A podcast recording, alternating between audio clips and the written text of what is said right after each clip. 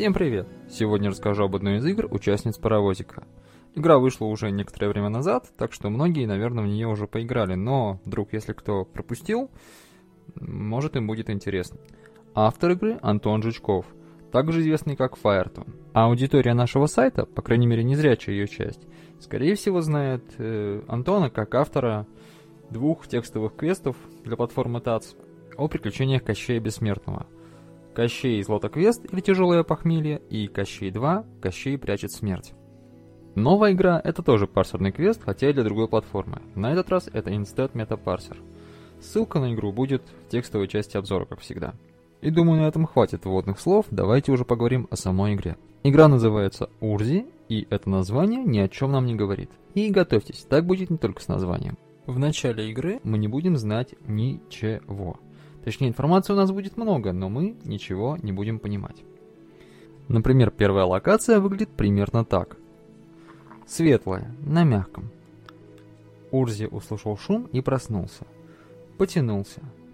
Хорошо, Мягкий здесь. Высокий здесь. Мячик здесь. Спать можно, играть можно. Есть хочется. За точность не ручаюсь, цитирую по памяти, но где-то так. Как видите, никаких названий предметов, разве что мячик.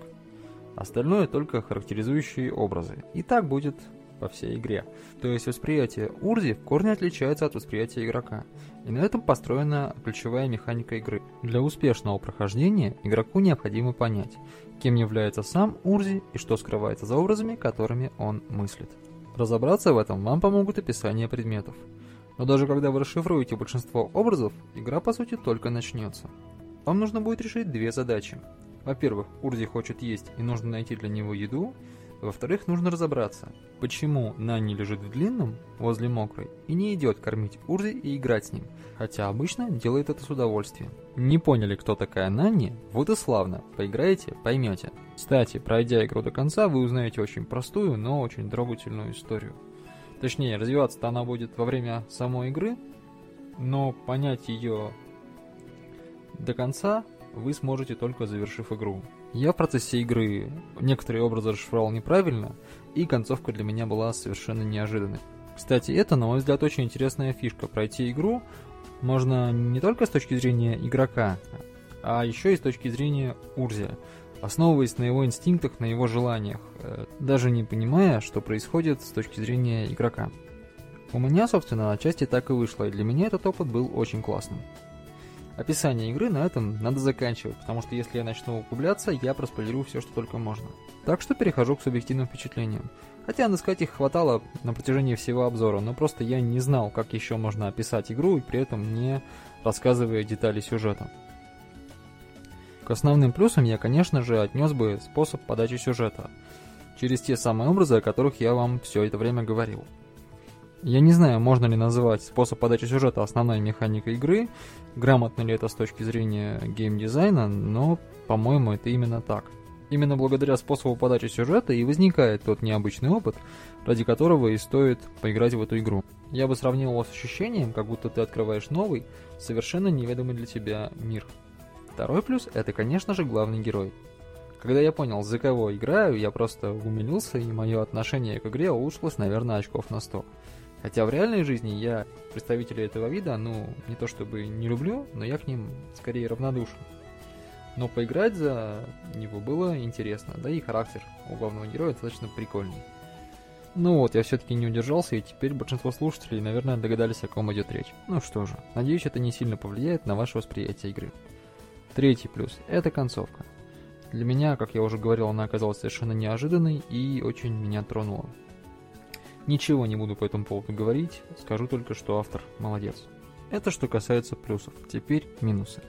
Минус у игры, наверное, только один. И касается он головоломок. Сами по себе головоломки очень хорошо вплетены в сюжет и достаточно несложные при правильном понимании образов. Но автор решил, видимо, одну из них немножечко усложнить. Само по себе это неплохо, но сделано это за счет, я бы сказал, излишней детализации – Проблема в том, что в реальной жизни мы так не делаем и на таком уровне не думаем. Вот я сейчас задумался, как объяснить так, чтобы автор понял, но при этом не раскрыть лишнего игрокам. Приведу такую аналогию. Сороконожка не задумывается, с какой ноги она начинает ходить. Она просто идет вперед. Вот и мы, когда пытаемся совершить то действие, которого от нас требует игра, обычно просто его делаем, не задумываясь о том, чем именно мы это делаем. И Урди, я думаю, тоже об этом не задумывается. Ну или стоило обыграть это действие, отведя под него отдельный глагол. Во избежание недопонимания хочу предостеречь игроков. Не надо пытаться в игре заморачиваться и ходить с какой-то определенной конечности. Дело совсем не в этом, я просто привел аналогию. С передвижением в игре все в порядке. Надеюсь, что автор, если услышит этот обзор, поймет, что я имел в виду, а также надеюсь, что он не обидится. Других существенных минусов я у игры не обнаружил. Мне кажется, она должна понравиться любителям парсерных квестов. Она не слишком сложная, я бы не назвал ее хардкорной, но и не слишком простая, за исключением той не, не очень удачной, на мой взгляд, головоломки. Мне игра очень понравилась, и я был в полном восторге от э, исследования мира, от героя и от истории, как я уже говорил. Игру рекомендую к прохождению всем любителям парсера, кроме совсем уж начинающих. Начинать знакомство с парсером я бы, наверное, с нее не рекомендовал. Все-таки немножечко сложновато. Но если вы уже имеете опыт, обязательно попробуйте поиграть в эту игру. На этом все. Всем приятной игры и до новых встреч.